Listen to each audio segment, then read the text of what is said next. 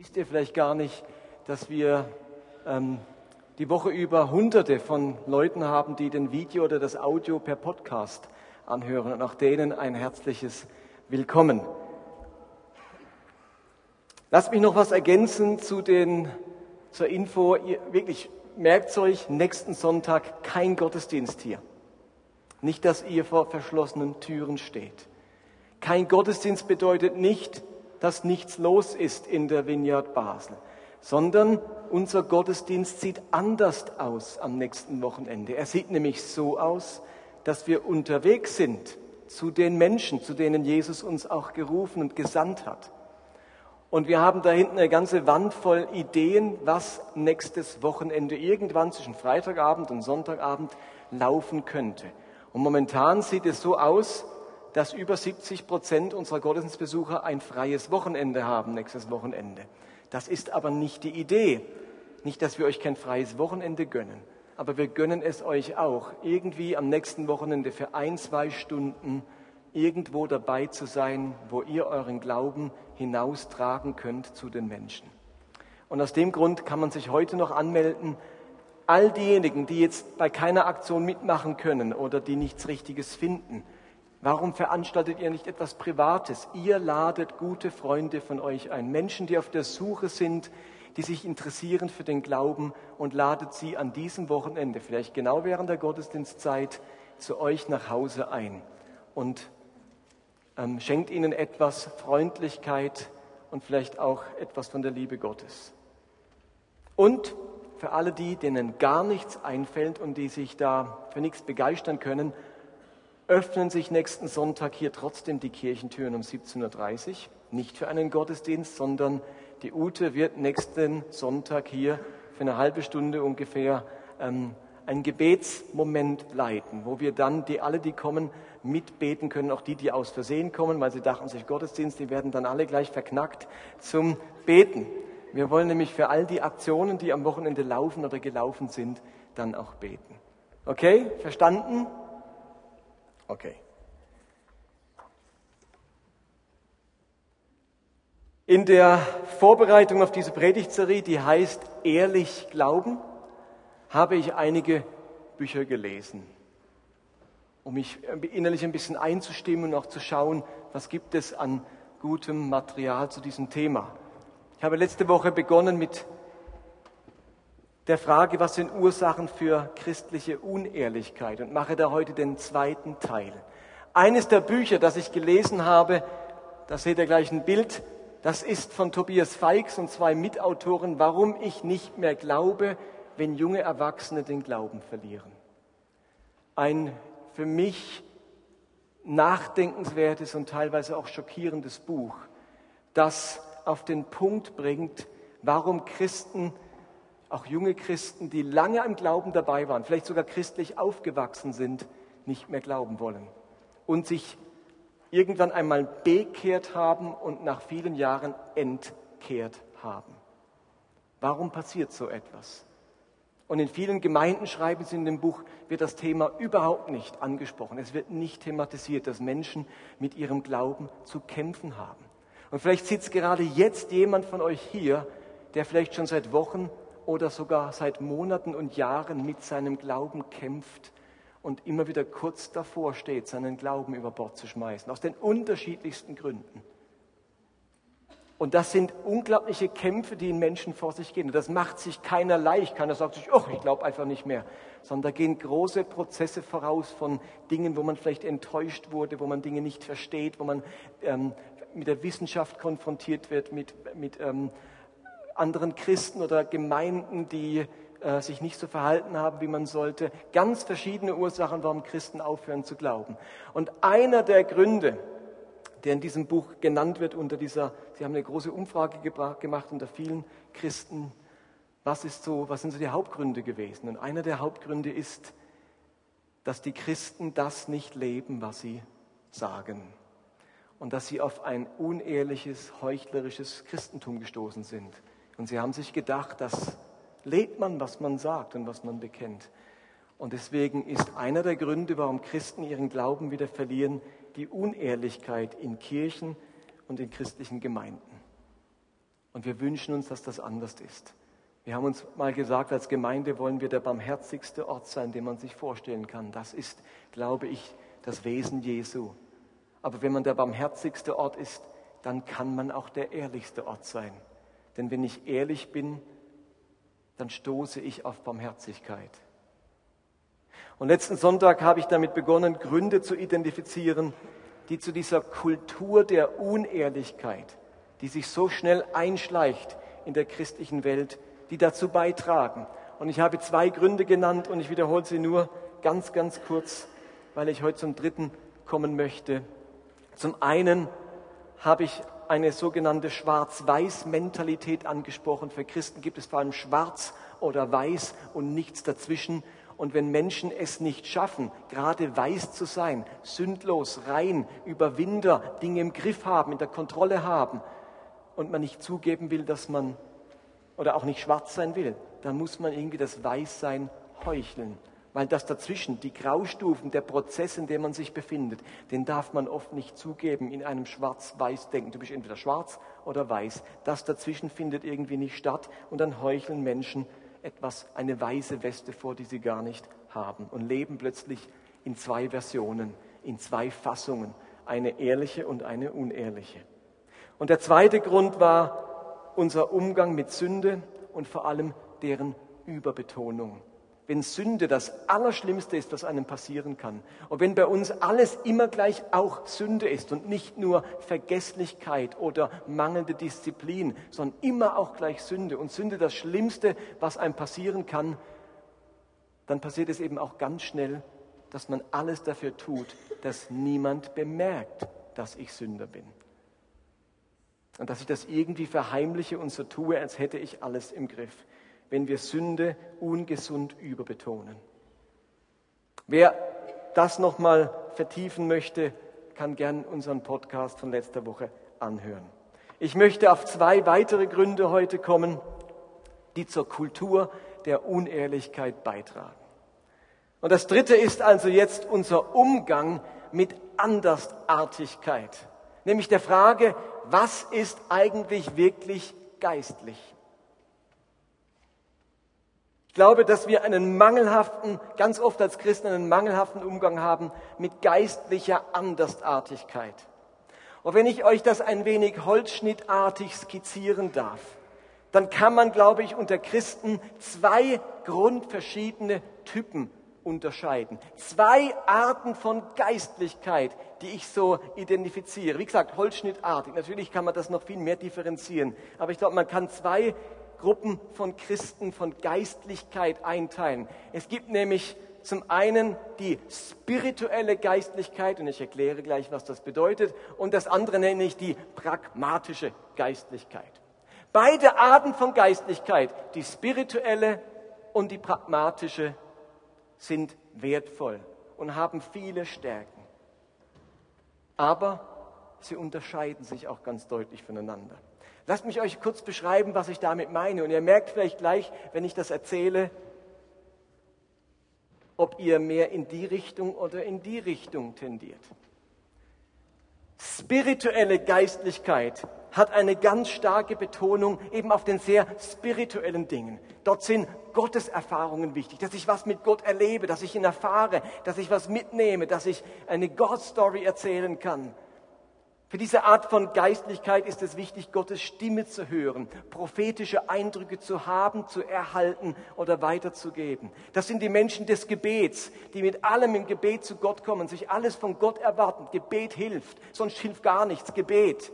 Und sie fühlen sich total zu Hause in der Anbetung, wenn dann Musik spielt und Worship ist, dann, dann, dann blüht das Herz auf. Da können Sie verweilen und Sie können zu Hause eine Worship-CD einlegen und, und einfach vor Gott sein. Und das, da tut sich ganz viel innerlich.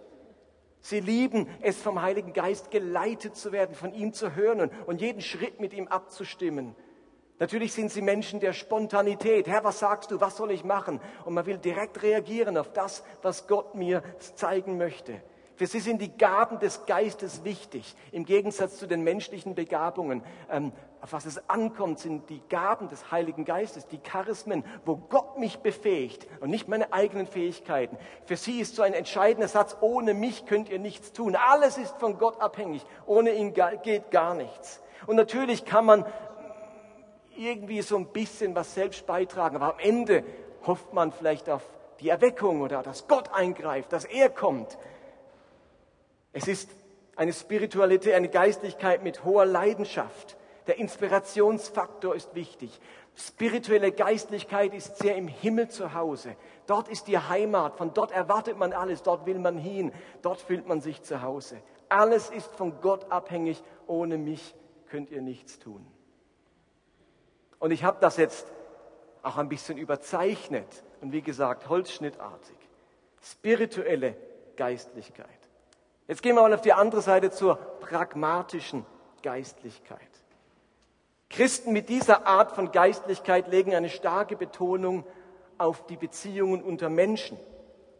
Sie erleben viel Inspiration aus Lehre, Studium, einem Vortrag. Für sie ist das Gespräch wichtig, sich austauschen. Was meinen denn andere dazu? Eben Besprechungen. Sie sind die Menschen, für, die, für sie ist es geistlich, sich gründlich vorzubereiten. Berechenbarkeit ist für sie ein Ausdruck von Geistlichkeit. Sie wollen es gerade nicht, dass man nicht weiß, was im nächsten Moment geschieht. Sie glauben, dass der Heilige Geist auch ein wenig vorausplanen kann und man mit ihm vorausplanen kann. Für sie ist es ein wichtiges Element, dass man auch fleißig ist. Der Heilige Geist, der schenkt nicht einfach alles, der schenkt vor allem Fleiß, dass ich mich anstrenge. Und Geistesgaben sind ja nett, aber Kompetenz ist auch wichtig. Und dass ich was lerne und dass ich vertiefe und mich beschäftige und mich fortbilde. Für sie ist Geistlichkeit auch ganz stark Treue und Verlässlichkeit. So ist es, so habe ich es mal gehört und so mache ich es. Auf mich kannst du dich verlassen. Selbstverantwortung steht für sie in, in, einem ganz, in einer wichtigen Bedeutung. Ich habe die Verantwortung. Ich kann sagen, Gott mach du's, Gott mach du's. Ich habe eine Verantwortung. Herr, du hast mir, ich habe da was gelesen und jetzt habe ich was erkannt und jetzt muss ich was tun. Kann ich einfach sagen, Herr, schenkt's. Prinzipien sind für sie wichtig. Sie haben ein Prinzip erkannt und jetzt lebt man nach diesem Prinzip. Sie glauben, dass dieses Prinzip Kraft hat. Ihr Christsein spielt sich nicht nur im Himmel ab, sondern ganz stark hier auf der Erde, in ihrem Alltag. Für sie ist die Machbarkeit wichtig. Nicht alles, alles ist irgendwie von Gott abhängig, aber nicht in dem Sinne, dass ich jetzt nichts mehr machen kann. Werke und Taten spielen eine große Rolle. Sie leben ihre Geistlichkeit in praktischer Hilfe, im Naheliegenden, in der nächsten Liebe. Sie müssen nicht auf eine spezielle Einladung Gottes warten, um irgendetwas zu tun. Sie sehen die Dinge vor Augen liegen. Sie wissen, einen Kranken speisen, einen Armen äh, was geben, einen Obdachlosen ins Haus führen. Das einfach machen, die praktischen Dinge, das ist für sie zutiefst geistlich. Und vielleicht geht es euch auch so. Es gibt ja so ganz klassische Ausdruckformen auch der spirituellen Geistlichkeit. Wir hatten auch im, im Gottesdienst letzten Sonntag so eine Ausdruckform. Und ich sage das alles wertschätzen. Ich finde beides wichtig, richtig und gut. Zum Beispiel so malen in der Anbetung, wo dann spontan unter direkter Eingebung ein Bild entsteht. Und für die mit spiritueller Geistlichkeit, wenn die dieses Bild betrachten, dann spricht das Bände. Dann spürt man richtig Gottes Gegenwart in dem Bild. Und dann ist das ganz aussagekräftig. Jemand mit pragmatischer Geistlichkeit hat da mehr Mühe, etwas darin zu erkennen.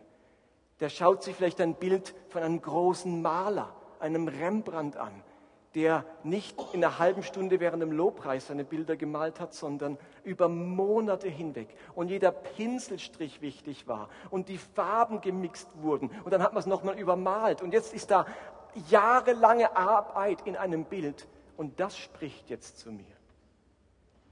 Oder Wortkunst. Jemand im Lobpreis schreibt ein paar Worte auf und, und erlebt so Inspiration und liest das vor und die einen erleben, dass das total zu ihnen spricht.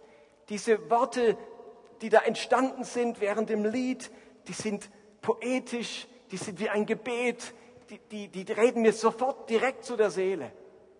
Und die mit mir der pragmatischen Geistlichkeit, die genießen es mehr, ein Gedicht zu lesen, wo jemand um Worte gerungen hat, das über Wochen hinweg vielleicht entstanden ist und jetzt in einem Buch drin steht und seit Jahrhunderten gelesen wird, etwas, das ähm, eine, eine Geschichte hat und sich lange bewährt hat, dort lesen Sie ganz viel raus.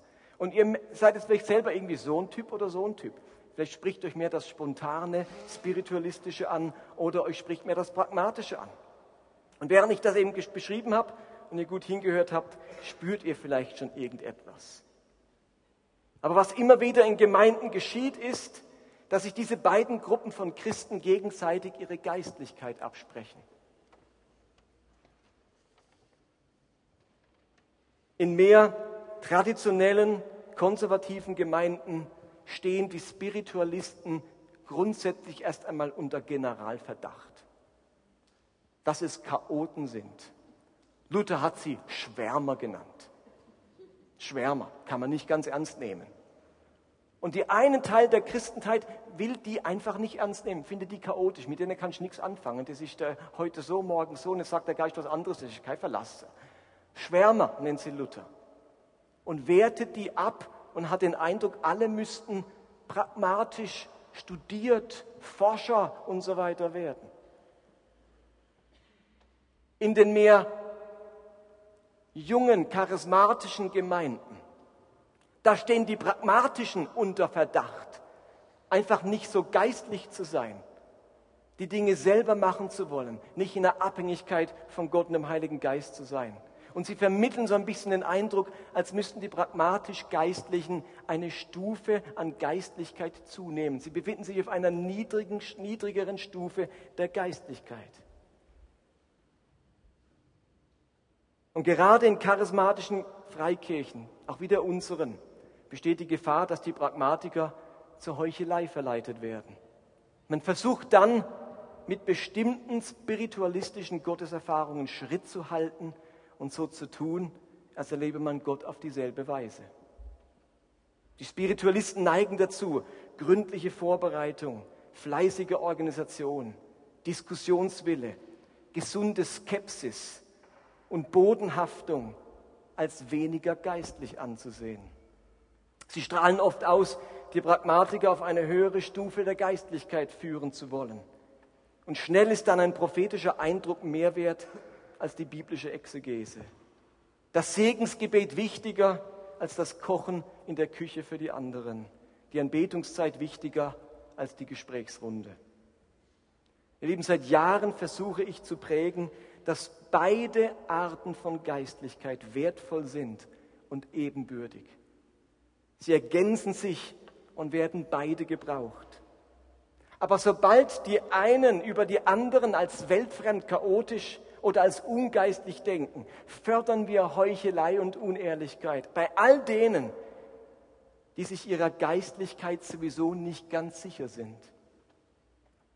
Und ich muss das auch immer wieder aufs Neue tun, denn alle paar Jahre schwappt wieder eine Welle der Spiritualität über unser Land, ausgelöst durch Konferenzen oder spezielle Bücher, die oft ganz subtil vermitteln, dass es jetzt für alle an der Zeit ist, die besonderen Ausdrucksformen der spirituellen Geistlichkeit sich anzueignen.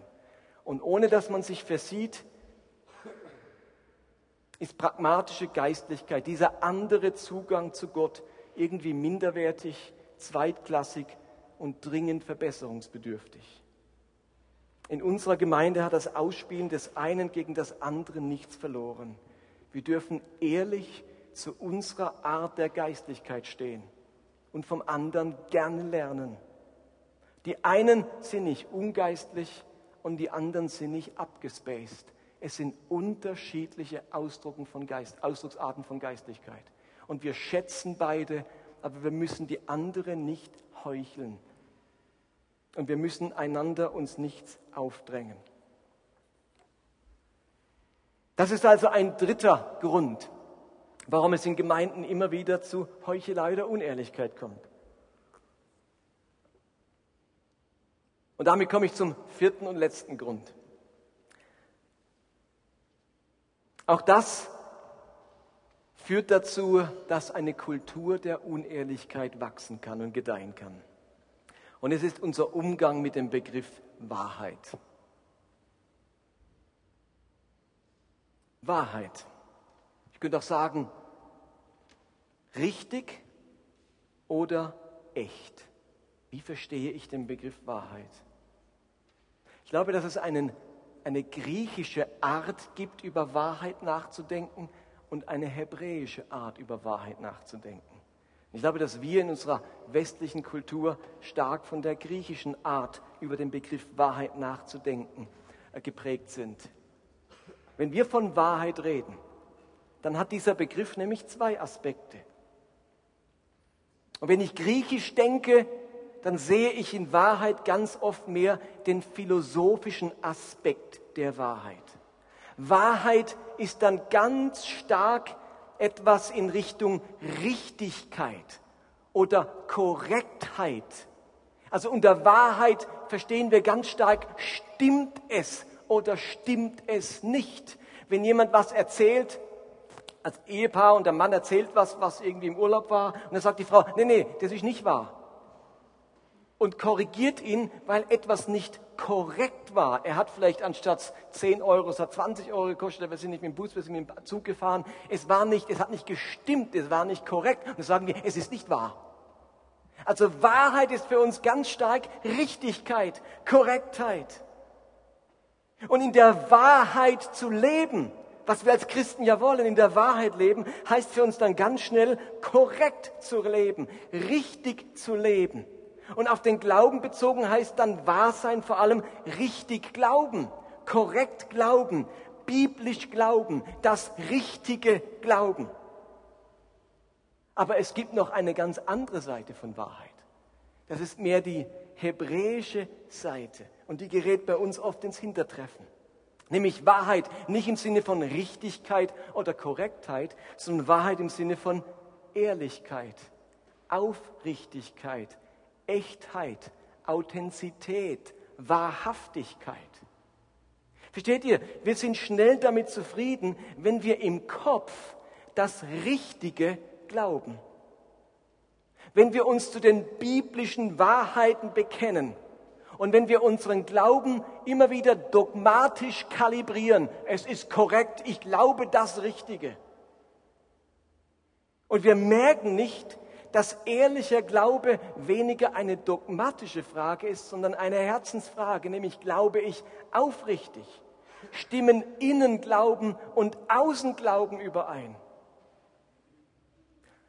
Ich möchte euch einen ganz kurzen Videoclip zeigen von dem Film Anatevka.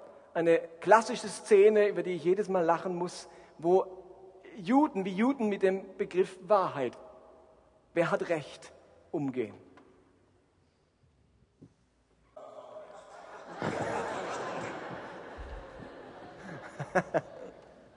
du hast auch recht, genau. Wenn man über Wahrheit nur philosophisch nachdenkt, Recht, nicht Recht, stimmt's, dann wird es schwierig. Aber Wahrheit bedeutet nicht nur Korrektheit, Richtigkeit, sondern Aufrichtigkeit, Ehrlichkeit. Die Frage ist, stimmen mein Innenglauben, das, was mein Kopf da wirklich glaubt und für korrekt hält, mit meinem Außenglauben überein? Stimmen Glauben und Handeln überein? Und nicht nur stimmen mein Glauben und die Bibel überein. Versteht ihr? Ganz oft sind wir damit zufrieden, wenn mein Glaube und die Bibel übereinstimmt. Dann sagen wir, ja, ich bin in der Wahrheit. Aber stimmt mein Glaube und mein Handeln überein? Unsere Kirchen sitzen voll von Menschen, die zwar das richtige Glaubensbekenntnis sprechen, deren äußerer Bekenntnisglauben aber meilenweit von inneren Überzeugungen entfernt ist. Und die perfekt verheimlichen, dass sie all das gar nicht umsetzen wollen und können, was sie so vollmundig bekennen. Wir könnten ja mal ein Jahr lang ein Experiment machen. Stellt euch vor, wir würden alle aufschreiben, was wir glauben, was wir für die Wahrheit halten. Vieles, was wir aufschreiben würden, würde an die zehn Gebote oder das apostolische Glaubensbekenntnis anklingen. Zum Beispiel, ich glaube, wir sollen nicht stehlen. Ich glaube, wir sollen einander lieben. Ich glaube, wir sollen den Armen dienen. Ich glaube, wir sollen demütig und bescheiden sein. Ich glaube, Gott ist immer gegenwärtig. Ich glaube, dass es bei Gott kein Ansehen der Person gibt und so weiter. Alles Dinge, die wir für wahr halten, für richtig. Die schreiben wir uns auf. Und ich stellt euch vor, ein allwissender Beobachter würde ein ganzes Jahr lang das Verhalten von uns verfolgen. Und am Ende dieses Zeitraumes würde er unsere Glaubensüberzeugungen aufschreiben, wie er sie aus unserem Verhalten abgelesen hat. Also nicht von unserem Bekenntnis, sondern von unserem Verhalten. Würden unsere Kopfüberzeugungen, was wir für wahr halten, mit unseren Lebensüberzeugungen übereinstimmen? Vielleicht würde nämlich unser echtes Glaubensbekenntnis dann folgendermaßen klingen.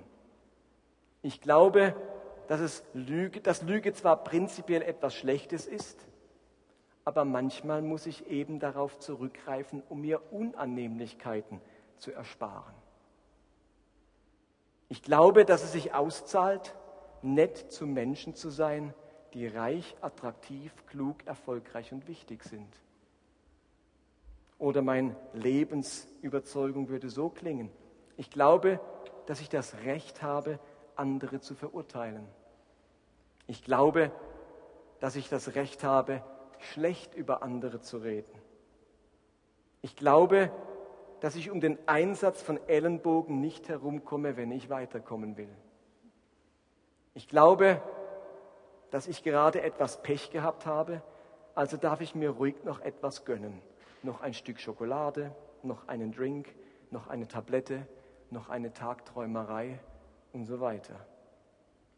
Oder ich glaube, dass die 30.000 Kinder, die jeden Tag auf dieser Welt an behandelbaren Krankheiten sterben, es nicht wert sind, dass ich dafür meinen Wohlstand gefährde. Würden so unsere Lebensüberzeugungen klingen, entgegen unseren Kopfüberzeugungen? Sind unsere Bekenntnisse wahr, aber unser Leben nicht ehrlich? Ihr Lieben, wir sollten uns angewöhnen, den zweiten Aspekt von Wahrheit wieder stärker zu betonen. Wir sind nicht automatisch in der Wahrheit, wenn wir das Richtige glauben, sondern wenn unser Glaube durch und durch ehrlich und wahrhaftig ist. Und dazu gehört dann vielleicht auch zuzugeben, dass man eben noch nicht alles glauben kann.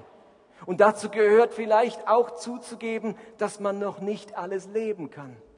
Vielleicht gehört dazu, dass man bei einem der Lieder von vorhin nicht mitsingt, wenn es heißt, you give and take away.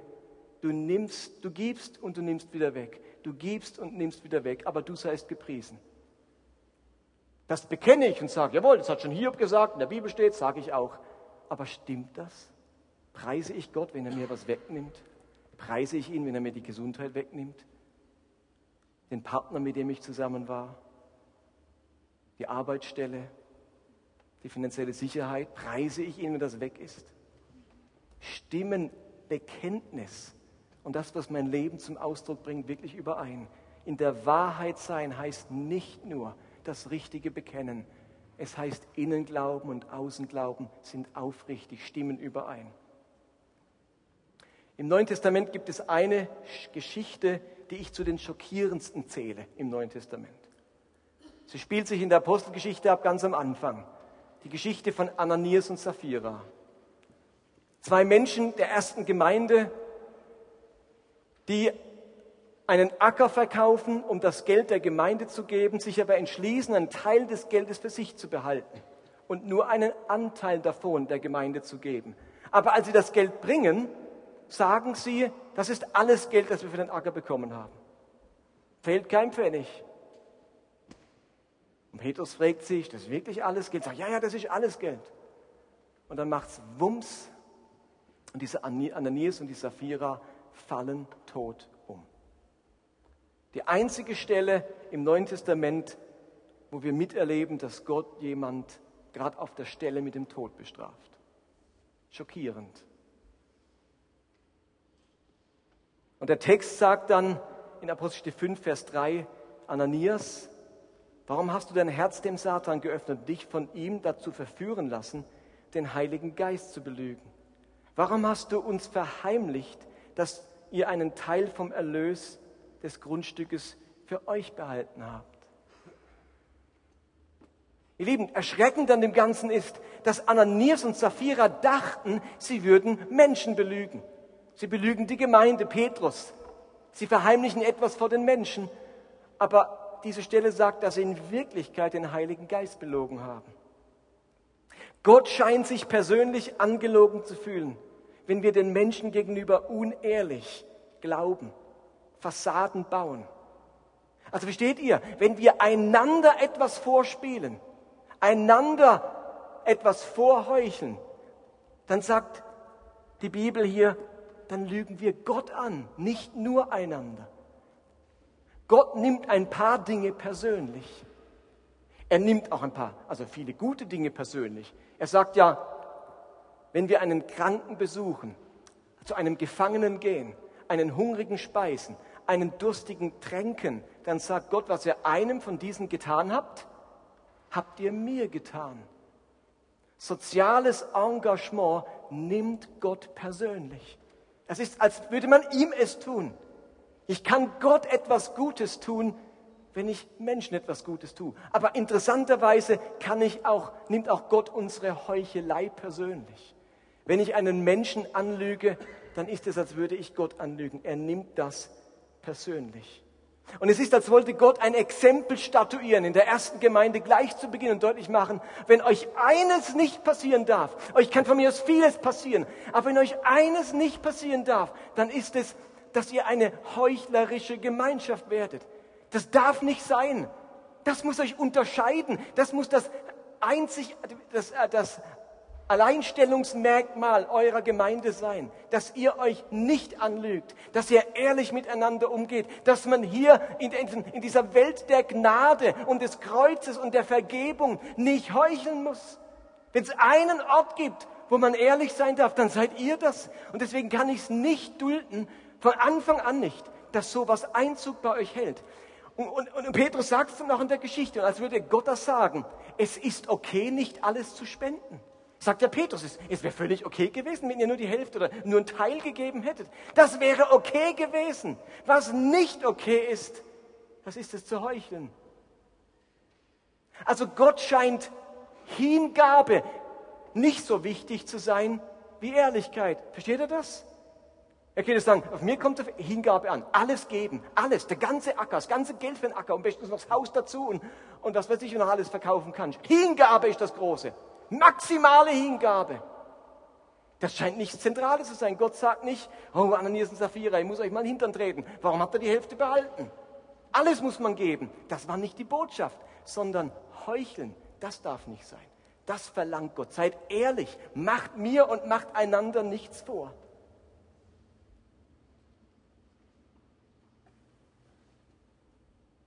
Auch dem Apostel Petrus ist so Heuchelei relativ leicht gefallen, leider.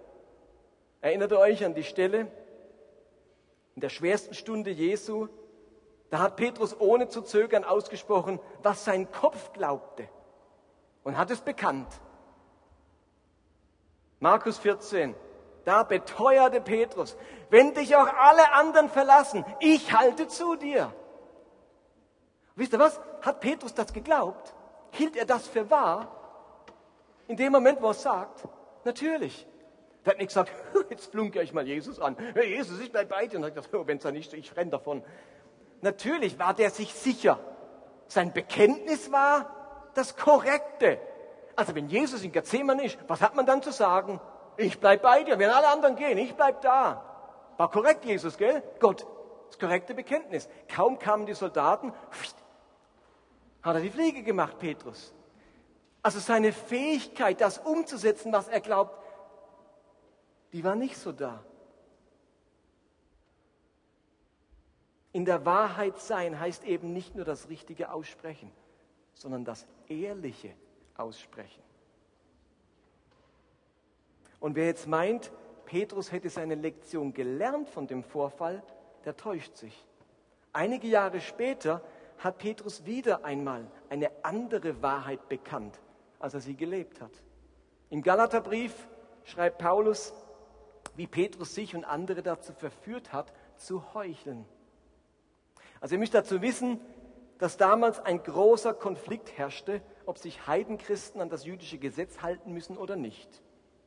Gleichzeitig war die Frage, ob man als Judenchrist an den Mahlzeiten der Heidenchristen teilnehmen durfte, denn deren Speise war ja nicht koscher, also nicht rein. Und nun lesen wir im Galaterbrief folgendes, was Paulus über unseren lieben Petrus schreibt. Da heißt es, als Petrus nach, nach Antiochia kam, musste ich ihm offen entgegentreten und ihn ernsthaft zur Rede stellen. Denn was er tat, war falsch. Nach seiner Ankunft hatte er zunächst noch mit den Gläubigen, die unbeschnitten waren, also Heidenchristen, zusammen gegessen. Als jedoch einige jüdische Freunde von Jakobus eintrafen, nämlich aus Jerusalem, hatte er nicht mehr den Mut dazu, weil er die Missbilligung der jüdischen Gläubigen scheute. Und genauso unaufrichtig verhielten sich in der Folge die anderen jüdischen Geschwister. Sogar Barnabas ließ sich dazu hinreißen, diese heuchlerisch, dieses heuchlerische Spiel mitzumachen. Als ich merkte, dass sie nicht ehrlich waren und von der Wahrheit der rettenden Botschaft abwichen, stellte ich Petrus vor der ganzen Gemeinde zur Rede. Nämlich, obwohl du als Jude geboren wurdest, befolgst du jetzt das jüdische, Gesetz nicht mehr, weil du Christ geworden bist. Weshalb verlangst du dann von den Christen, die aus den nichtjüdischen Völkern stammen, dass sie nach den Regeln des jüdischen Gesetzes leben sollen? Also, du verkündest Wasser und trinkst Wein. Du sagst das und lebst das. Du behauptest, hey, als, als Heide muss man jüdisch leben. Und du selber hältst dich nicht ans Gesetz, sondern isst einfach Essen, das man gar nicht essen darf nach dem jüdischen Gesetz. Und kaum kommen dann ein paar strenge Juden. Ups, verschwinde ich vom Gastmahl über die Hintertür und tue so, als wäre ich nie dort gewesen. Das ist unser Petrus. Der Vorgänger vom Papst.